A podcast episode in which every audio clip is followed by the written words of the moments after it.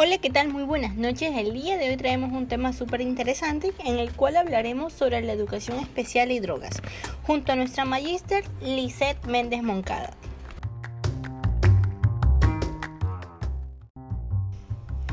Nuestra magíster Lisette Méndez es maestra por vocación desde el año 1995 en la Escuela Fe y Alegría. Comenzó sus estudios de licenciatura en psicología en la Universidad Vicente Rocafuerte.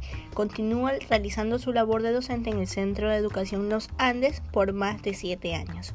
En la actualidad brinda formación transversal, necesidades educativas especiales, nuevas pedagogías educativas, metodologías basadas únicamente en inteligencias múltiples para el desarrollo del pleno alumnado. Una vez más agradecerle a nuestra Magister por concedernos esta entrevista y compartir con nuestra comunidad su vocación y talento. Bienvenida.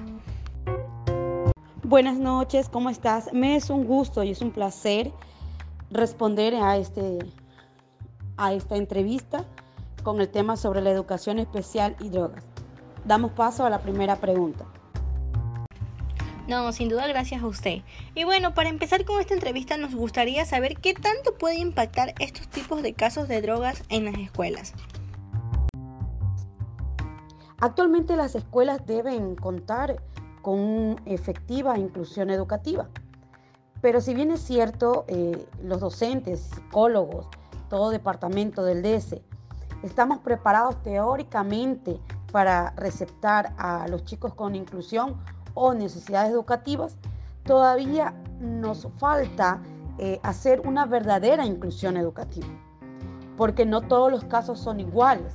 Siempre va a, va a haber eh, la presencia de casos donde se los pueda manejar con facilidad o interpretar con más ligereza y otros casos que van a ser un poco más difíciles, llevaderos, pero todos estos casos que se presenten, sean de retardo, sean de desarrollo cognitivo deficiente o retrasos en el desarrollo durante el periodo escolar, deben llevar adaptaciones curriculares eh, realizadas por el departamento del DS en compañía del docente o la docente que esté a cargo del estudiante con necesidad educativa especial. ¿Cuáles serían estas necesidades especiales para estos tipos de casos? ¿Cuáles son las necesidades que presentan estos niños? Vuelvo a repetir, va a depender del diagnóstico. Si estamos hablando de un niño que presente retardo mental, podríamos decir que tiene un alto riesgo de presentar problemas en el lenguaje, en la lectoescritura, en la parte motriz fina y motriz gruesa. Por lo tanto, eh, el niño va a necesitar de mucho tratamiento eh, con algunos especialistas y el apoyo psicopedagógico en compañía, obviamente, de su docente para trabajar pertinentemente con el estudiante. Entonces, pueden ser muchas las necesidades que pueden presentar.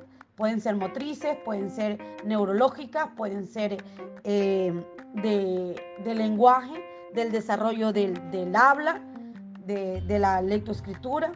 Son, son infinidades. Uno no puede definir a ciencia cierta cuál puede presentarse. Uno lo que puede decir como especialista, yo como psicólogo lo que le puedo decir es que pueden presentarse eh, muchas de estas que te he anticipado, que te he estado diciendo, pero no todas al tiempo, o pueden presentarse una o dos. Entonces va a depender del caso, va a depender del niño, va a depender de la familia, del análisis clínico que se presente. ¿Los niños requieren algún tratamiento previo al recibir las clases? Sí, requerirán tratamiento siempre y cuando se dé a conocer un diagnóstico previo de que el estudiante, de que el niño presente una necesidad educativa específica.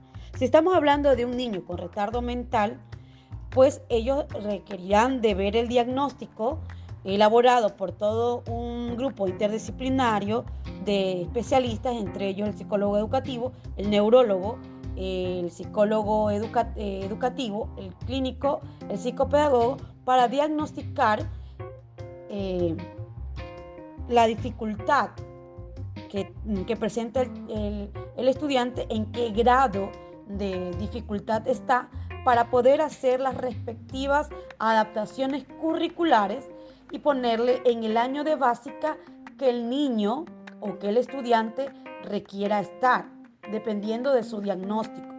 Luego del diagnóstico, pues obviamente eh, el trabajo va directo con el docente y acompañando por el DESE. Y bueno, ya para finalizar con esta hermosa entrevista, nos gustaría saber usted qué opina de los niños que están expuestos a las drogas desde el útero.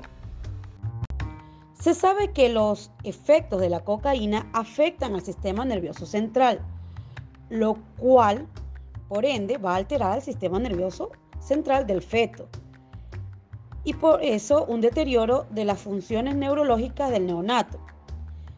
Este consumo de cocaína crea posibilidades altas de riesgos de niños que nacen con pueden nacer con retardo mental o disfunción cognitiva y retraso en el desarrollo durante sus primeros años de vida. Por lo tanto, eh, respondiendo a la pregunta, en la edad escolar estos niños van a necesitar una ayuda especial en su educación o en el desarrollo, conforme vayan pasando la edad escolar, van a necesitar de un apoyo psicológico, psicopedagógico o neurológico. Va a depender del caso que enfrente el, niño en su edad escolar. ¿Qué, qué, qué necesidad educativa especial puede presentar en estas edades, vale, vale la redundancia, escolares?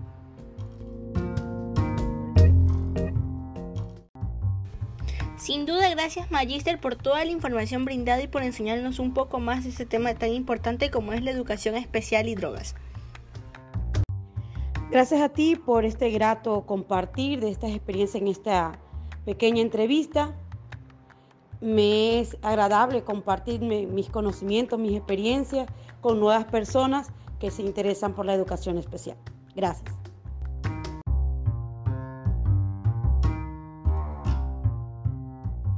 Nos despedimos hasta una próxima ocasión. Muchas gracias por escucharnos.